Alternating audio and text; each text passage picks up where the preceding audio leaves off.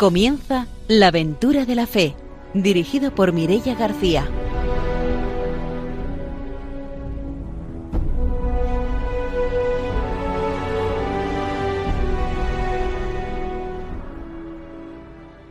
Muy buenas noches desde Radio María. Empezamos un nuevo programa de la aventura de la fe. Ya estamos aquí preparados para ofrecerles una nueva aventura misionera.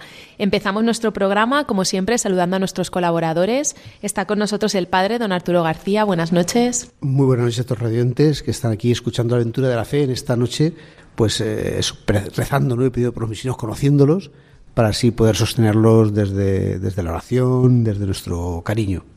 También está con nosotros Ramiro Faulí. Buenas noches. Hola, buenas noches. Hoy voy a dar un saludo a Lola Golmayo de Madrid, que es una gran colaboradora tanto de la Delegación de Misiones como de Manos Unidas. Entonces, desde aquí nuestro saludo misionero. Pues enviamos esos saludos hasta Madrid y vamos a saludar ya a nuestro invitado de hoy, que es Alejandro Beltrán. Buenas noches, bienvenido. Muy buenas noches, es un gusto compartir con todos vosotros y una gran alegría y un abrazo misionero a todos los que nos escuchan. Alejandro es sacerdote de la comunidad misionera de Cristo Pastor y será como siempre después de la formación y de las noticias cuando tengamos la oportunidad de escuchar su testimonio misionero. Saludamos también a nuestros técnicos, a Ramón Herrero y a Fernando Latorre y empezamos nuestro programa con la formación misionera.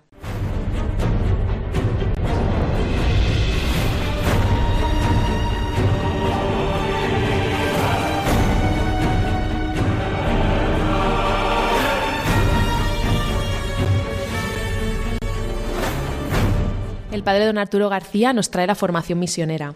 Pues sí, continuamos, gracias a Dios, con esta encíclica que es un verdadero tesoro y que siempre nos sorprende, es lo más completo ¿no? en eh, respecto a la misión, que es Redentoris Missio de San Juan Pablo II.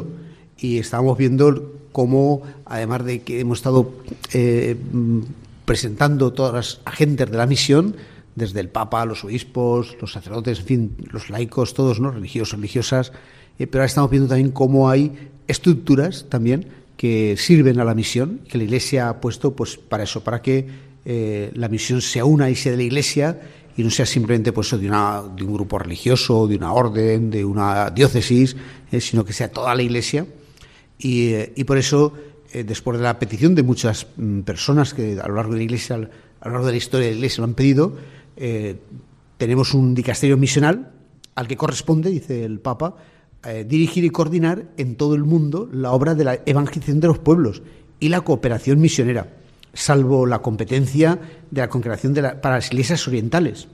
Por ello es de su competencia el que forme y distribuya a los misioneros según las necesidades más urgentes de las regiones.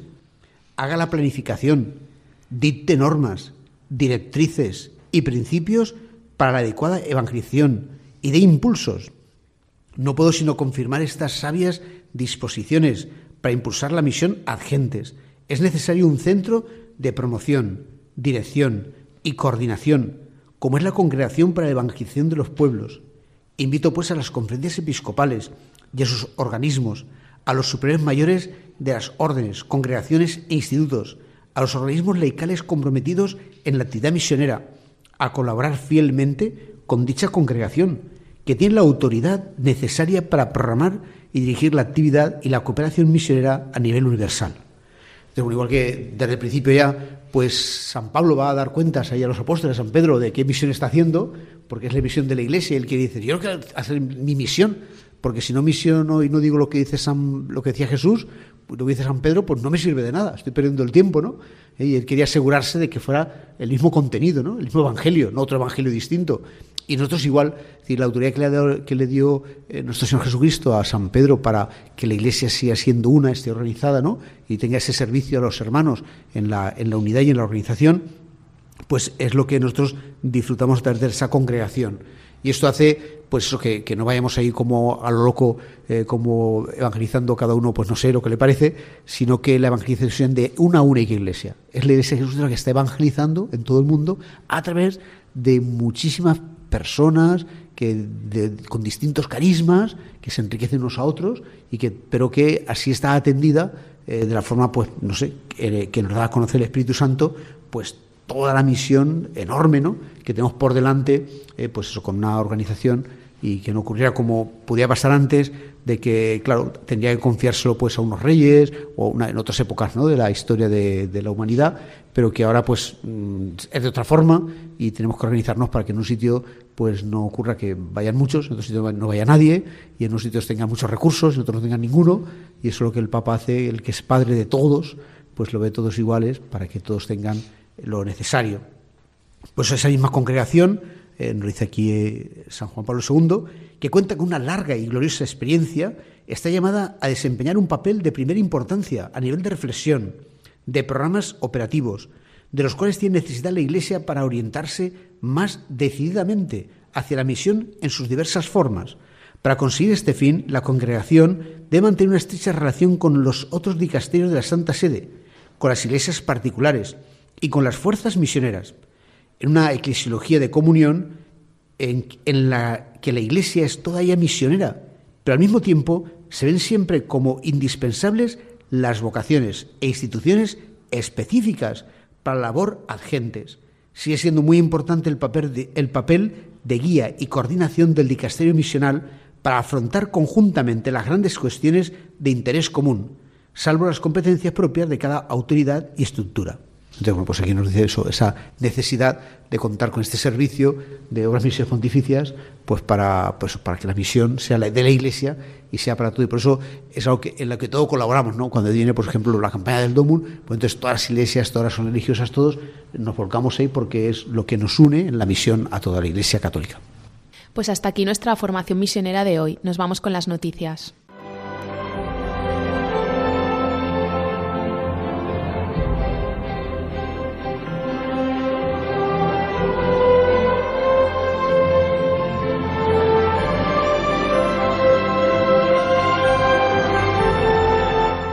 Ramiro Fauli nos va a contar las noticias misioneras. Bien, hoy hay dos noticias que vienen eh, de Latinoamérica. Una es la experiencia en Bogotá de la Iglesia Católica que en el barrio del Distrito de la Misericordia en Bogotá, la capital colombiana, ha surgido de apoyar a esta zona muy deprimida, donde están prestando atención principalmente a niños jóvenes, adultos y ancianos que se enfrentan a realidades sociales complejas. Así nos lo dice el coordinador, el padre Jorge Eliezer Arias, que la localidad presenta todo tipo de problemas. Existe pobreza moral, pobreza física, hay muchos ancianos en estado de abandono, el consumo de sustancias es alto, muchos habitantes viven en la calle. A esto se añaden los desplazados, los inmigrantes, los niños y los jóvenes que no van a la escuela. Ante esta problemática, la Iglesia ha unido esfuerzos y ofrece una acogida, asistencia material en respuesta a las necesidades básicas, un acompañamiento espiritual y unos itinerarios terapéuticos para el apoyo a los consumidores de sustancias, así como también la defensa de los derechos humanos y la formación escolar, humana y cristiana en este distrito tan deprimido.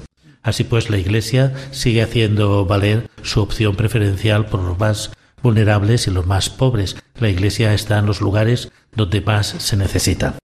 Y la otra noticia que viene de Brasil es el Congreso Misionero que se va a desarrollar en la capital de la Amazonía. Así pues, se celebrará el quinto Congreso Misionero Nacional de la Arquidiócesis de Manaos del 10 al 15 de noviembre de este año, bajo el lema B de la iglesia local a los confines del mundo. Y como lema, corazones ardientes, pies en camino. En la presentación de este congreso, que se realizó en las obras misionales pontificias de Brasilia, la hermana Regina da Costa, que es la directora nacional de obras pontificias, expuso que junto con Monseñor Odelir, presidente de la Comisión de Acción Misionera de la Conferencia Episcopal, van a hacer un congreso en esta zona tan deprimida y tan apartada del país para hacer de ella un centro misionero, promover la misión adyentes de las iglesias locales, siguiendo un camino de escucha del Espíritu para tener una verdadera conversión misionera en las comunidades eclesiales hasta los confines del mundo. Así pues, los congresos misioneros están animando a que toda la iglesia, hasta en los lugares más apartados, sea misionera. De aquí también yo lanzo el, el reto a aquel congreso misionero en el cual participamos hace unos años, que después por la pandemia, pues eh, se quedó ahí un paréntesis para que hagamos también nuestra animación misionera como lo están haciendo en otros países tan misioneros. Pues cerramos nuestra sección de noticias y nos vamos ya con la entrevista de hoy.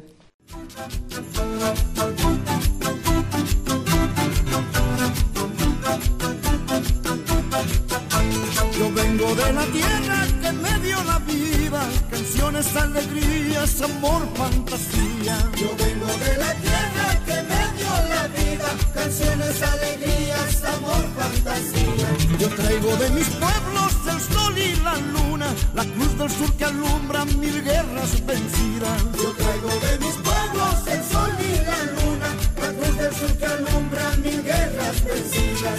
Sí, sí, sí, yo soy de Bolivia, de valles, de selvas, de piedra y arcilla. Sí, sí, sí, yo soy de Bolivia, de valles, de selvas, de piedra y arcilla.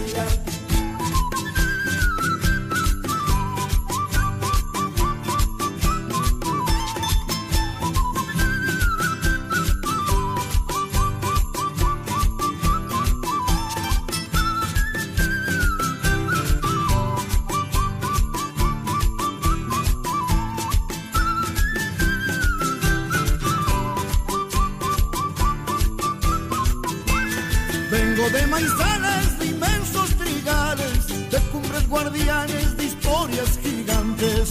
Vengo de maizales, de inmensos trigales, de cumbres guardianes, de historias gigantes. Traigo como herencia mis manos errantes que arañan la tierra buscando un mañana. Esta noche vamos a entrevistar a Alejandro Beltrán, que es sacerdote de la comunidad misionera de Cristo Pastor y actualmente está aquí en Valencia. Buenas noches, bienvenido.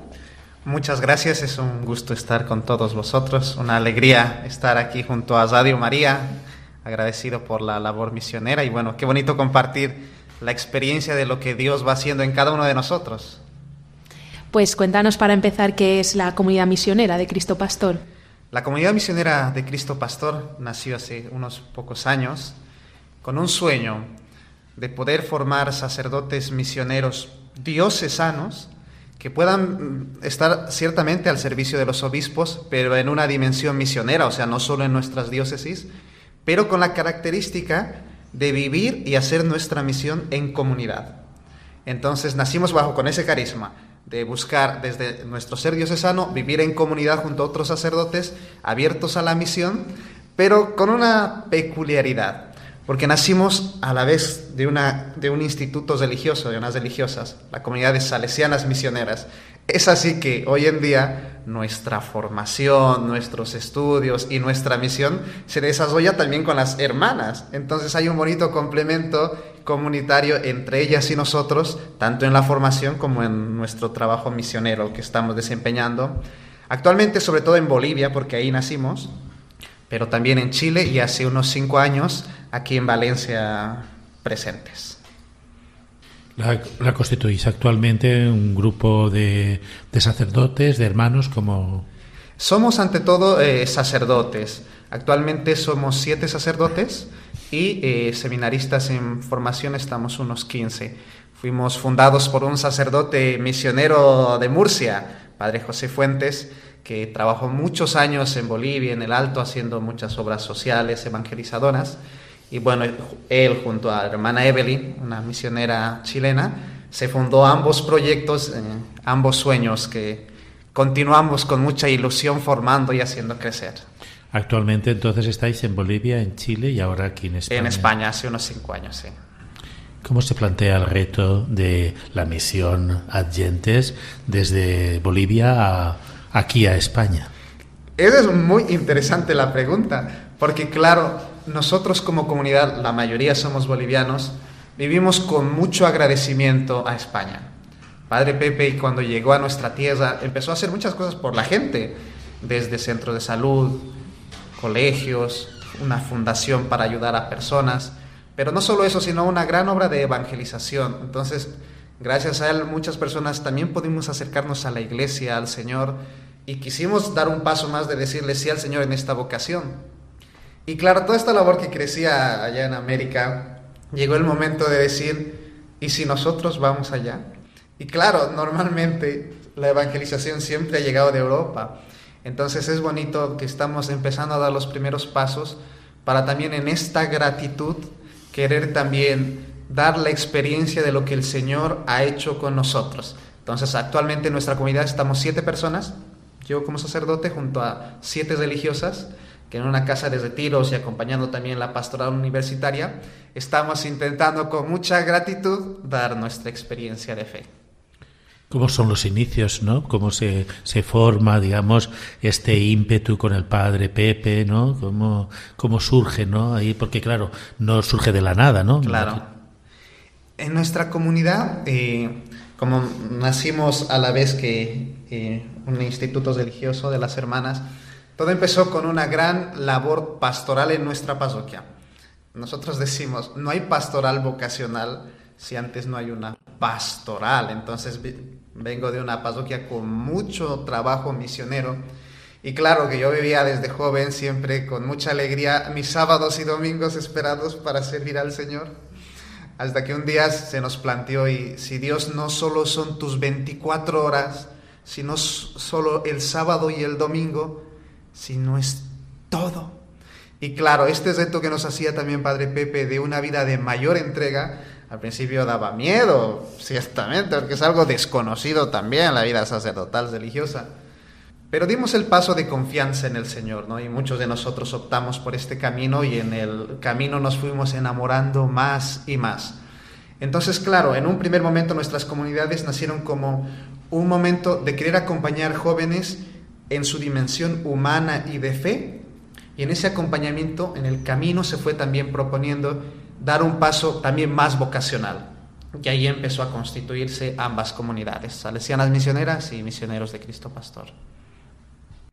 Vosotros allí en Chile, ¿qué, actividades desarrolláis en Bolivia? Y después pasaremos a la labor misionera que estáis realizando aquí en, en Valencia. Perfecto. En Bolivia nacimos, es donde estamos en más ciudades y ahí principalmente, bueno, estamos en algunas casas de retiro acompañando también estamos en parroquias que el obispo nos ha encomendado y tenemos una fundación, Fundación Sembrando Esperanza, que desde ahí también nosotros muy presentes colaboramos en algún centro de salud, en algunas instituciones educativas de niños y en centros de educación especial, ¿no? Entonces, es bonito llevar el tema social y evangelizador de la mano porque permite muchas cosas, ¿no? Entonces, en ese sentido. Y en Chile está nuestra casa de formación.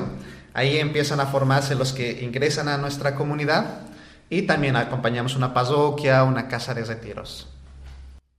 Eh, a mí me da la sensación, por lo poco que conozco de vuestra trayectoria, que salís muy vinculados a una acción social muy intensa, ¿no? Y una acción pastoral muy intensa a raíz de la parroquia Jesús Obrero, ¿no? No sé si es una percepción mía o es una realidad. Pues diste en el clavo. La verdad, la mayoría, no todos, pero gran parte nacimos en, en esta parroquia nuestra vida de fe, ¿no? Entonces, como decía, nuestra pastoral vocacional se ha dado en, una pastoral juvenil muy consolidada, ¿no? Entonces, nacimos de ahí y desde ahí es como la casa, pero también desde donde aprendimos y vamos a otros lados también a seguir aprendiendo, ¿no?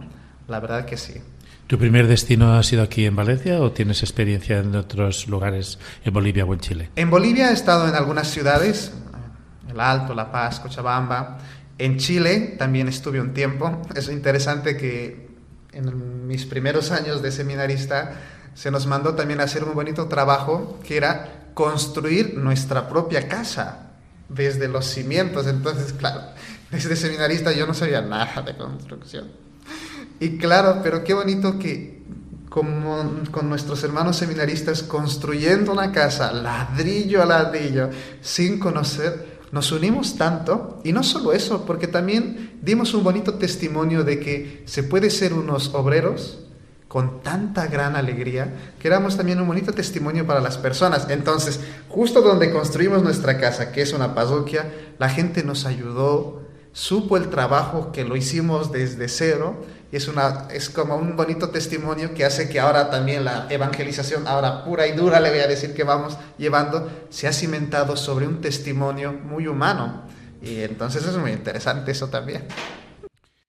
Nosotros normalmente entrevistamos a españoles que están en un país de misión, ¿no? Pero ahora vamos a cambiar el término. Vamos a entrevistar a un, a un misionero boliviano que está en, está en una misión, que es en España. ¿Cómo percibe un misionero de Bolivia que viene a España el reto de la misión, ¿no? Porque sabemos de los misioneros que han ido allá, pero también de los misioneros que vienen, pues tenemos muy poco conocimiento, ¿no? Claro, sabes, alguna vez alguna persona cuando yo llegué me decía, vienes a hacer misión, pero aquí en España no se hace misión, se hace misión en América y en África. Y claro, yo creo que ciertamente la misión es donde el Señor nos ha enviado y quiere nuestra presencia, ¿no? Entonces yo personalmente me considero una persona que primero quiere aprender y escuchar. Entonces, claro, yo creo que uno, un misionero no va y dice esto es, sino primero comparte la vida, escucha, intenta eh, compartir todo en los pequeños momentos, entender la misma cultura y desde ahí vivir nuestra propia fe, ¿no? Entonces, ciertamente, por ejemplo, ahora que nosotros trabajamos en una casa de tiros y y en la pastoral universitaria en, en Alcira.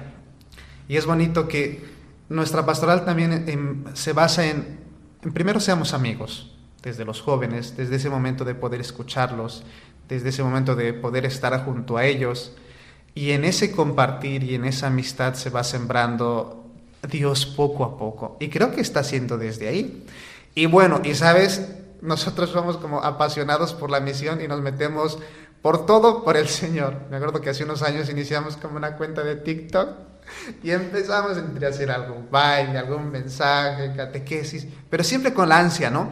¿Cómo transmitimos a Jesús? ¿Cuál es el lenguaje de los jóvenes? Entonces, claro, lanzamos dardos, uno funciona, otro no, pero seguimos, seguimos, seguimos. Creo que lo importante es mantener el fuego encendido.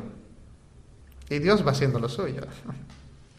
Muy bien. Y no sé, mm, eh, allí un poco la misión, como decimos, distinta de aquí, pero bueno, siempre ha estado misión anunciar el Evangelio, pero mmm, la predisposición de los jóvenes, no sé, allí también estáis pastor universitaria, aquí también, bueno, ¿qué diferencias veis entre un sitio y otro para la pastoral? Claro, ciertamente eh, las realidades son muy distintas. Ciertamente hablamos el castellano, el español, pero la realidad social de un joven de aquí a allá es muy distinta. Entonces, pero no deja de ser muy rica. Y claro, en realidad nosotros estamos en este momento, mm, estamos empezando en esta nueva pastoral que nos ha encomendado la diócesis, primero acompañando, escuchando alguna que otra propuesta, y se están generando bonitos momentos, ¿no? Yo creo que todavía es que conozcamos toda la pastoral aquí, en realidad, pero creo que hemos dado importantes pasos en la universidad de compartir, y desde nuestra sencillez y alegría creo que se va haciendo un camino.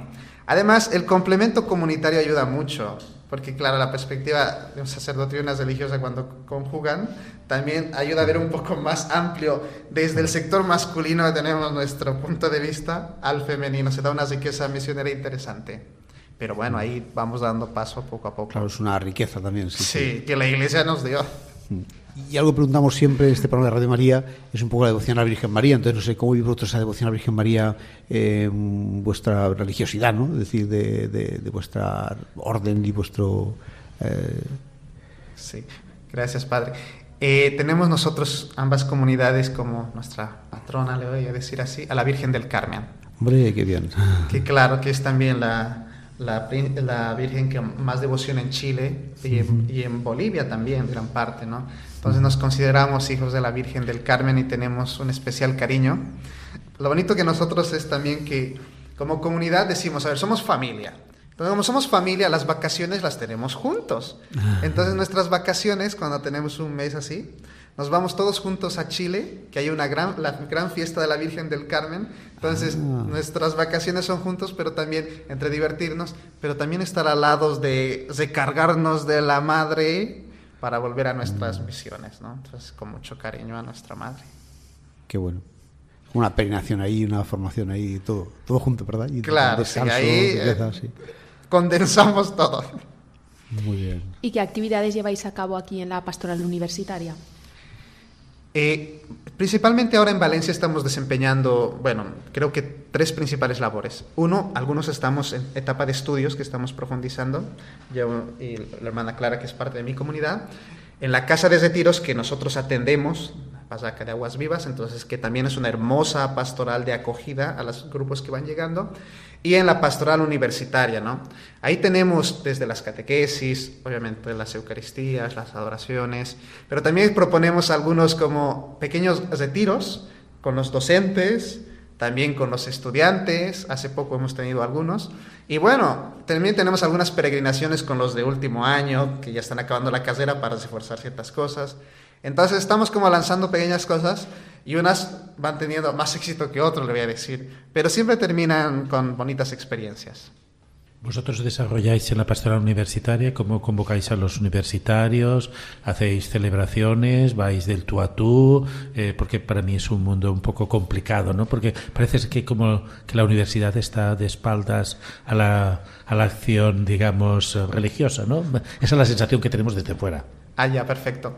Mira, yo llegué, te confieso, con ese un poco miedo, sí, yo decía, porque claro, esto no es una parroquia. Pero la gran acogida que yo he tenido de profesores, de docentes, del personal administrativo, yo realmente me sorprendí y con toda posibilidad de, padre, si hay que hacer cosas, usted proponga eh, y vamos poco a poco caminando. Entonces yo creo que también desde la humildad y desde la sencillez de, ¿les parece esto?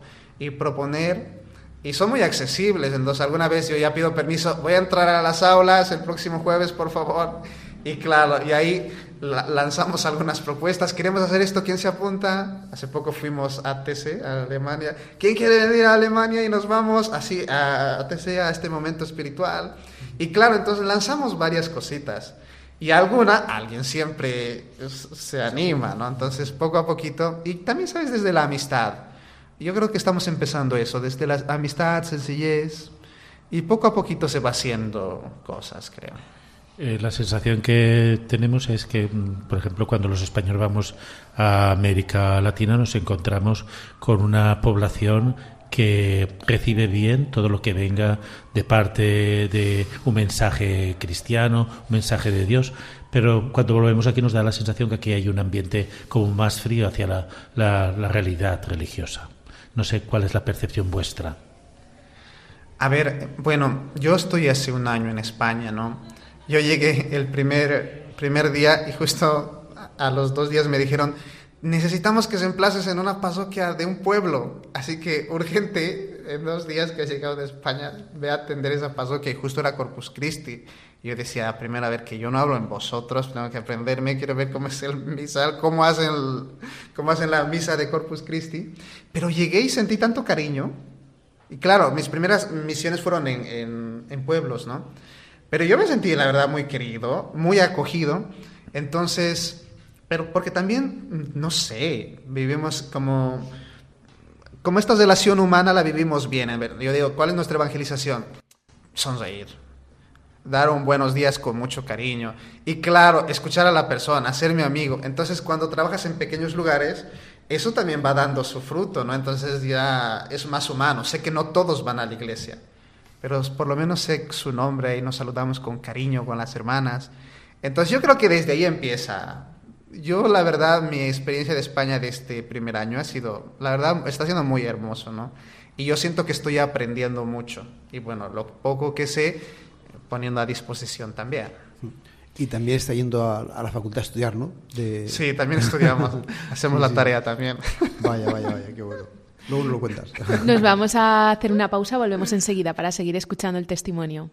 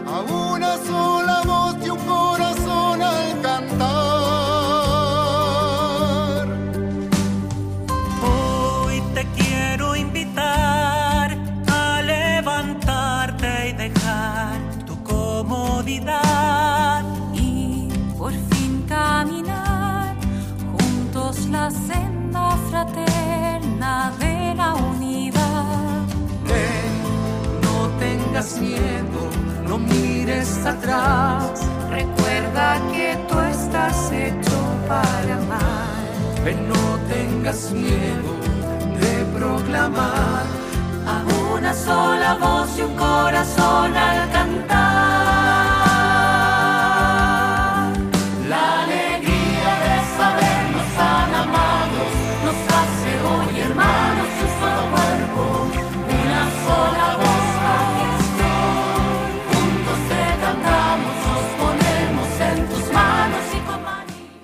Estamos en la aventura de la fe en Radio María conociendo el testimonio de Alejandro Beltrán, que es un sacerdote de la comunidad misionera de Cristo Pastor. Antes de la pausa nos habíamos quedado preguntando sobre tus estudios, que ahora mismo aquí en Valencia, además de toda la labor eh, misionera que nos has estado contando, también estás estudiando.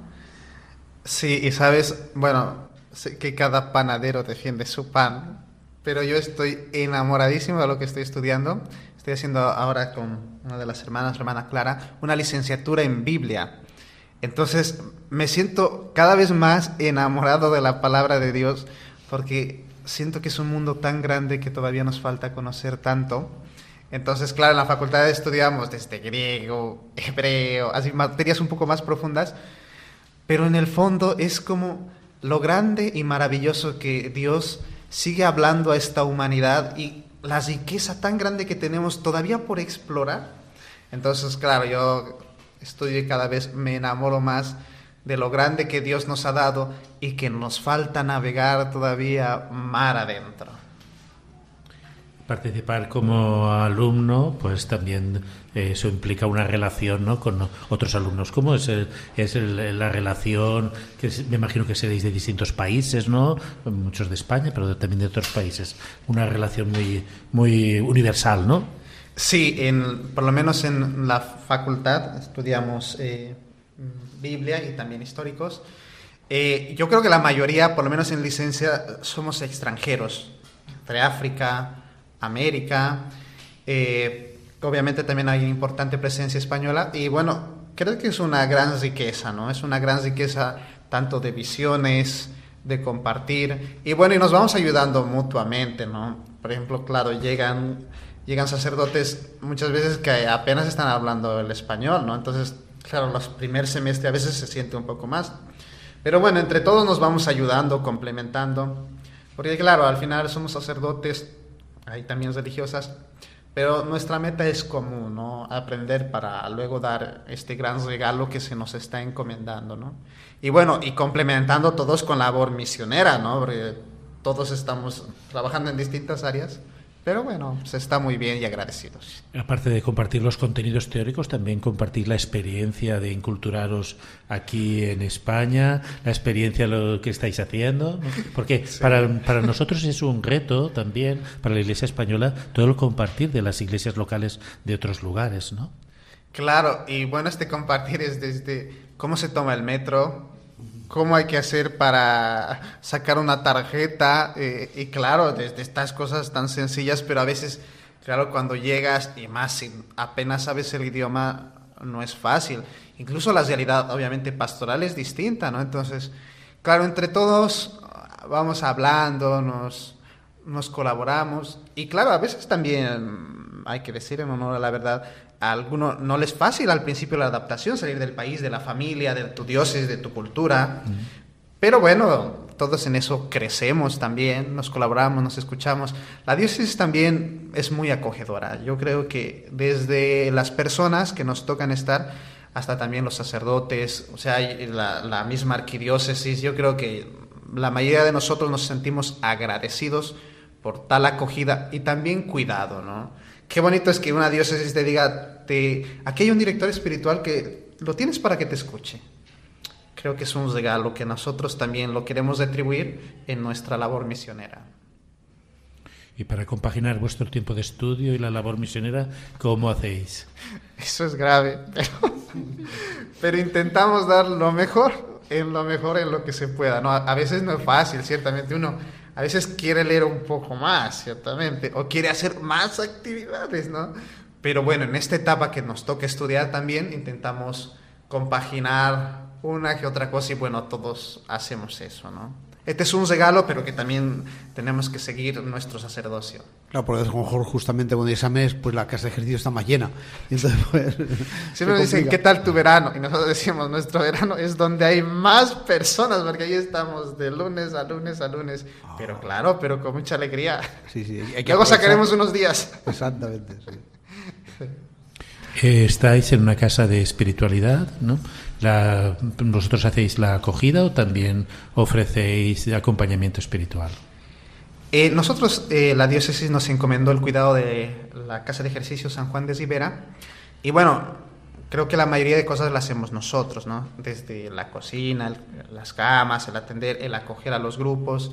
Entonces, claro, llegan distintos grupos de la iglesia que los atendemos con cariño y cada uno con su propia organización, que las respetamos y nos vamos adecuando, ¿no? Y ciertamente, como también estamos en la universidad, también podemos ofrecer eh, actividades a la misma universidad, entonces que nosotros la acompañamos, la dirigimos y también ahora intentando proponer también desde nuestro carisma algunas cositas de acompañamiento a los jóvenes, ¿no? O sea, atender con mucha alegría lo- los que vienen, pero también estamos empezando también a ofrecer algunas cositas. ¿Hacéis, eh, digamos, una oferta para jóvenes que no pertenezcan a grupos o a grupos ya constituidos que quieran, digamos, un poco un, un tiempo de espiritualidad? Eh, en, en principio, eh, estamos ofreciendo sobre todo a la, en la universidad donde trabajamos, ¿no? tanto a docentes, profesores, como a los estudiantes, actividades y retiros que tenemos en casa. Pero luego hay algunos grupos que vienen que nos piden, eh, hermana, por favor, puede dar este tema o ayudarnos en esto. Entonces se va haciendo un cariño y un acompañamiento que luego deriva en, con estas personas en concreto, tener alguna actividad o algún encuentro en la casa de retiros así personalizado, ¿no? Por el momento eso y creo que tenemos que seguir lanzando actividades en honor a la verdad. ¿También tenéis actividades fuera de la casa de ejercicios, en alguna parroquia? eh, o, o vais esporádicamente a algunas parroquias o algo? Eh, por el momento, eh, también a lo que la diócesis nos ha ido pidiendo, por ejemplo, a mí he estado unos, un tiempo de misión en dos pueblos, entonces junto a las hermanas estábamos, o algún reemplazo, o en la misma parroquia del pueblo donde estamos, que es la Barraca de Aguas Vivas, igual a su servicio, ¿no? En este momento no una parroquia concreta, pero sí que nos van encomendando de manera esporádica y ahí estamos a ese servicio de la diócesis. Y tú que vienes de Bolivia, ¿has encontrado muchas diferencias entre los jóvenes de allí y los de aquí de España? Sí, la verdad que hay una gran diferencia y gran riqueza, ¿no? Hay gran riqueza y, y bueno, yo creo que estoy en la etapa de escucha, ¿no? Y bueno, las hermanas que llevan más años que yo, porque hace cinco años está la comunidad, ha formado gran amistad con varios de jóvenes de Alcira, entonces, como hay tanto cariño, a veces tenemos actividades tanto deportivas, desde estar juntos, y bueno, eso también nos enriquece personalmente a nosotros en esta visión, ¿no? Y, ¿sabes? Hay un lenguaje universal que es el cariño, la acogida, la alegría y el amor, entonces, en eso nos parecemos. Ahora, las otras cosas no, pero creo que si tienes lo esencial, las otras cosas vas aprendiendo poco a poco. En este tiempo que estás aquí, ¿cuáles vislumbrarías que son las dificultades que está teniendo? Porque que nosotros trabajamos mucho en la pastoral juvenil y siempre hay como un ambiente así un poco de ah, que esto no, no arranca, no hace, ¿no? ¿Cuáles ves tú las dificultades y cuáles ves tú como los hi- hitos de esperanza, ¿no? En la pastoral juvenil. Porque yo, por ejemplo, cuando he participado en América Latina, hay como mayor esperanza en la pastoral juvenil, mayor movimiento, entusiasmo. En España como que parece que como que hay está más apagado el entusiasmo, ¿no? A ver, mira, yo, a ver, solo puedo hablar de lo que conozco y de mi experiencia este año. A ver, ciertamente en América y donde yo vengo, a veces en número hay, eh, para ciertas actividades parecen más jóvenes, ciertamente, ¿no? Pero yo creo que no hay diferencia en cuanto al entusiasmo y energía. A ver, tal vez en, en cantidad, de repente sí, pero en cuanto a entusiasmo y energía, a ver, personalmente he estado conociendo mucho, por ejemplo, este, el movimiento Juniors. Y claro, ver a estos jóvenes tan líderes, este movimiento Hakuna, neocatecúmenos que me ha tocado poder acompañar en determinadas actividades, yo veo jóvenes muy activos y muy entusiastas. Y entonces yo digo, a ver, si hablamos de números, pero si hablamos de entusiasmo, creatividad y alegría, siento que sigue habiendo muchísimo, cada uno con sus diferencias. Y yo creo que empieza, empieza ahí, ¿no? Empieza, empieza de eso, desde eso. Yo creo que hay jóvenes con mucho entusiasmo y muchos, muchas ideas, pero nos toca a los pastores, a los que estamos ahí, también poder escuchar profundamente, no solo superficialmente, sino profundamente, para saber acompañar e impulsar esos movimientos. Yo creo que a veces pensamos en que, claro, la evangelización que venir de nosotros, los sacerdotes, los que han estudiado, pero es desde la gente, desde los mismos jóvenes que se realizan los grandes cambios. Pero necesitamos escuchar, aprender a ceder, impulsar, estar ahí. Y yo creo que los jóvenes van a hacerlo, pero necesitamos estar ahí fortaleciéndolos y acompañándolos, que yo creo que el Espíritu Santo va a seguir hablando, pero necesita que nosotros estemos ahí firmes para echarles la mano y escucharles en profundidad. Bueno, este año se va a realizar el JMJ aquí cerca, ¿no? En Portugal. No sé si tú también colaboras, participas en este tipo de actividades que la preparación a la Jornada Mundial de la Juventud. Sí, como pastoral universitaria de Alcira, de la Universidad Católica, eh, vamos a ir un, una importante presencia. Todavía nosotros como comunidad estamos ahogando, te voy a decir la verdad, porque claro, decir uno va es posible, nosotros somos siete, entonces, claro, siete se siente, ¿no? Entonces, estamos todavía usando e intentando con la ilusión de programar el tiempo y todo, también para ir, que nos haría mucha ilusión. Pero como pastora universitaria, se va a ir, eso sí, varios jóvenes y con entusiasmo. ¿Percibes en la universidad este encuentro de la juventud que va a marcar o parece, cómo lo ves? Yo creo que sí, a ver, no, no, vamos a decir que es un masivo, o sea, porque hay que ser realistas, pero de que hay jóvenes y entusiasmados, sí, no serán muchos, pero como dijo Jesús, no sean la sal, a ver, tampoco es que se necesita, cuando hay sal, aunque sea poquita, hace un gran cambio. Entonces, está la sal. Nosotros antes, fuera de micrófono, conversábamos sobre situaciones, digamos, nuevos movimientos que ahora están haciendo a una serie de actuaciones y se llenan, ¿no? Entonces, no sé si se está vislumbrando otros cambios de pastoral, ¿no? Recientemente hubo aquí algunos conciertos por grupos eh, cristianos y abarrotaron el, teatro donde fueron. Próximamente, bueno, recientemente también en Madrid hubo eh, un movimiento festivo. No sé si es que la pastoral está cambiando, si también nos estamos contagiando de otras experiencias de, de iglesias y qué experiencia podrías aportar desde la experiencia de de, Bolivia, ¿no? Bueno, mira, desde la parroquia que vengo, desde Bolivia, dijimos, nuestra pasión es evangelizar. ¿Cómo lo vamos a hacer? Vamos a intentar de todo, vamos a intentar de todo. Y en lo que funcione nos quedamos. Entonces en nuestra parroquia dijimos, allá en Chile hay un movimiento llamado colonias que agarran niños, los ayudan tanto y tienen actividades de evangelización. Pues venga, a ver, que nos enseñen y lo hacemos. Eh, allá en Reino Unido están haciendo el alfa, una experiencia interesante. Pues venga, aprendamos. Y claro, nosotros dijimos, el mar es grande, lancemos la caña y otra caña y otra caña y otra caña. Y algo funcionará y nos daremos cuenta que sí, que no. Y claro, yo creo que eso es lo importante, no dejar de seguir intentando, de tener iniciativas. Hay esos conciertos maravillosos. Yo creo que tenemos que estar abiertos, ¿no? A veces nos podemos encesar diciendo, este movimiento es el mejor, esta pastoral es el mejor. Pero a ver, yo creo que Jesús nos muestra en la cruz que tiene los brazos abiertos. Y todo lo que pueda servir para acercar a Cristo, poco a poco. Y a ver, y no esperemos que un movimiento o una determinada actividad sea completamente evangelizador al 100%. Se empieza de a poco, se empieza de a poco. Y claro, los movimientos empiezan poquito a poquito y poco a poco se va haciendo la cosa, ¿no? Entonces, la cuestión es tener paciencia, escuchar y no dejar de intentarlo.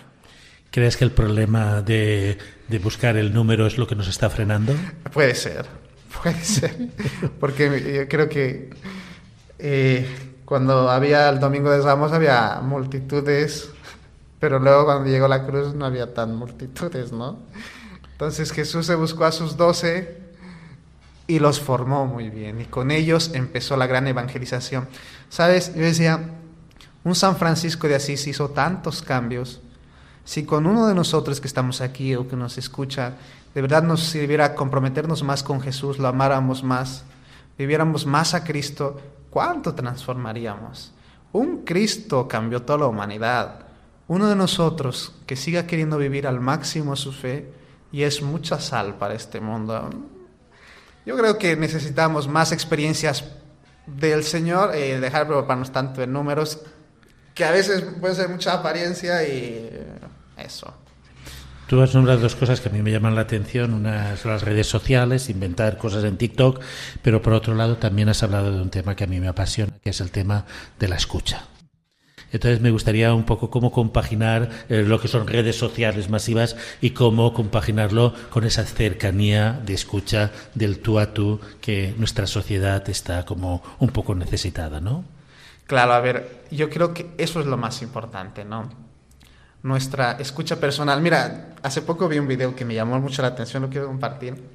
No sé si era de Ikea, no sé, era una publicidad.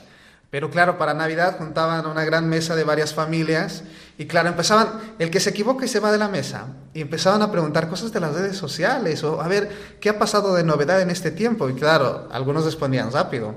Pero luego llegaron las preguntas personales. A ver, Juanito, eh, dime, ¿cómo se conocieron tus abuelos? ¿O cuántos años llevan de casados? Y claro, algunos nos respondían, eh, Marcos, ¿cuál es el sueño que le falta cumplir a tu esposa? Y se quedaban callados. Sabes, a veces vivimos tan en el exterior que no nos preocupamos de nuestro núcleo cercano, que es el más importante, o sea, porque ahí es donde la iglesia doméstica, hablamos, ahí empieza nuestra fe, nuestra familia, en mi caso, en nuestra comunidad. Y yo creo que eso es el círculo más importante, o sea, donde vivo mi fe al máximo y también con las dificultades, porque a veces es más difícil la iglesia doméstica que a veces la parroquia. Pero cuando la vivimos con cariño y amor, de ahí ese empieza a ser el fermento para todo lo demás. Entonces, yo creo que empieza desde ahí, desde nuestro círculo más cercano y esa escucha que va más allá. Yo creo que Dios nunca va a abandonar a su iglesia, pero lo importante es que a veces no nos detenemos a escuchar qué nos dice, incluso desde afuera. A veces hacemos nuestros planes dentro de la iglesia y está muy bien, pero ¿y qué nos está diciendo el mundo? ¿Qué está necesitando el mundo? Dios, ¿qué nos está diciendo con el mundo? A ver, no dentro de la iglesia, con el mundo, con las realidades, con los jóvenes que no creen. Qué bonito ese lo que el Papa Francisco hizo de escuchar a jóvenes. Yo creo que es eso. Escuchar a ver un poco sin tanto prejuicio. Y desde esa escucha también podemos escuchar qué Dios quiere de nosotros y a veces pide salir de ciertos esquemas que también hay que hacerlos. ¿Y cómo lleváis a cabo esa evangelización a través de las redes sociales? bueno, de distinta manera y cada quien con su carisma, ¿no? Entonces, intentamos crear una página así como más comunitaria, Salesianas, Misioneras y Cristo Pastor le titulamos. Y claro, tenemos acceso varios en la comunidad a la página, entonces cada quien desde sus carismas. Hay alguno que es un poco, entre un poco más divertido con algún baile y un bonito mensaje otros que no bailamos porque quisiéramos, pero a veces no se nos da tan bien, desde alguna pequeña catequesis, una reflexión en el Evangelio, alguna actividad. O sea, vamos lanzando dardos, ¿no? Unas cosas funcionan más, otras menos, pero yo creo que el testimonio de alegría, de querer transmitir a Jesús se va logrando, ¿no? Se va logrando y digo, bien, hay que intentar de todas las maneras. ¿Dónde están los jóvenes? Pues bueno, ahí estemos, pero viviendo cristianamente. ¿Actualmente tenéis un plan en redes sociales? Sí, mira, bueno, tenemos nuestro pequeño, nuestra pequeña cuenta de TikTok, que la sigue creo que bastante gente, en Instagram, hermana Clara igual. Entonces, desde ahí vamos evangelizando, pero bueno, sobre todo de un poco de más de manera comunitaria, con varias actividades y bueno, se va logrando cositas. Hace unos años, por ejemplo, en la pandemia empezamos a hacer varias catequesis, así como catequesis de dos minutos. Y claro, y tuvo mucho éxito, ¿no? Y todavía siguen los videitos. Y bueno, yo digo como anécdota, a veces uno ora para hacer un pequeño videíto de evangelización. Y claro, y lo pone en las manos del Señor, pero yo digo, ya, yo he hecho lo mío, ahora Dios te toca lo tuyo, te toca lo tuyo. Y bueno, si llega un corazón, amén. Si solo tú, Jesús, le das el like, Amén, he cumplido mi objetivo. Y a mí me gusta que si lo he hecho de corazón y con Dios, mientras estoy durmiendo, tal vez alguien ve ese video. Y qué bonito. Eso nos permite en las redes. Que incluso cuando he dejado de hablar, si he hecho algo de corazón, Dios ese mensajito lo va a llevar a quien lo necesite. Pues bueno, amén. Aprovechemos lo que Dios nos está dando también. Y como sacerdote, tu experiencia aquí en la administración de sacramentos y en la vida pastoral, ¿cómo, cómo está siendo? Para nosotros los sacerdotes es realmente un tesoro que llevamos en nuestras vasijas de barro. Realmente, pero es una experiencia muy bonita. La verdad, a ver, yo no sé a veces cómo expresarlo, pero poder confesar y ver esa persona a veces que tiene un poco de peso y ver ese rostro que se va tan en paz, tú dices, qué hermoso nosotros en nuestras limitaciones tener eso. De poder ver esa persona que con tanta devoción está recibiendo la Eucaristía con tal, al Señor. Qué hermoso poder ungir a un enfermo y ver cómo el Señor está actuando en su vida. Es lo más maravilloso que tenemos. Entonces yo digo, bueno, yo soy sacerdote y, y lo que nos toca ver a nosotros es tan bonito y, y yo creo que el Señor sigue llamando, ¿sabes? sigue llamando porque esta es su, su labor, es su misión, es nuestra.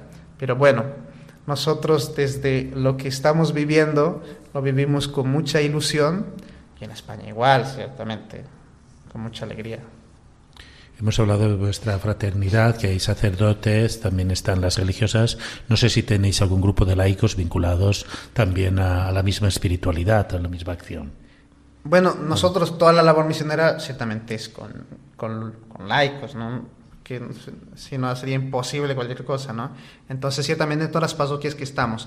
Ahora, pero laicos de la comunidad de salesianas misioneras, de la comunidad... No, no, ciertamente. Pero bueno, toda nuestra labor es, es con ellos.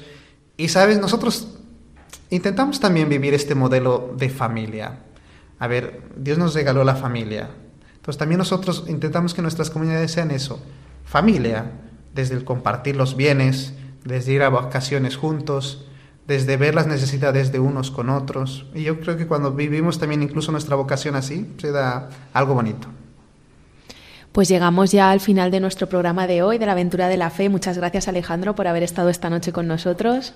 Gracias a todos vosotros y qué bonito que cada uno de nosotros nos sintamos llamados a la mejor misión que es a la misión del Señor donde Él nos ha puesto, donde Él ha querido que estemos dando un bonito testimonio de fe.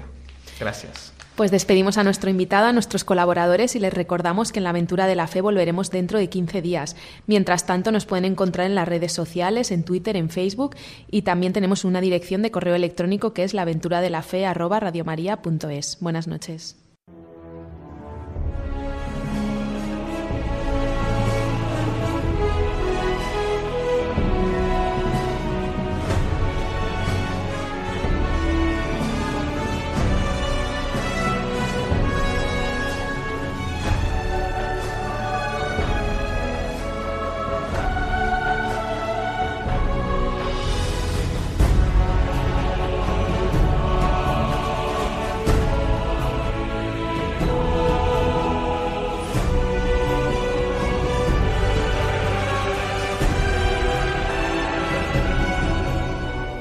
Han escuchado en Radio María La aventura de la fe, dirigido por Mirella García.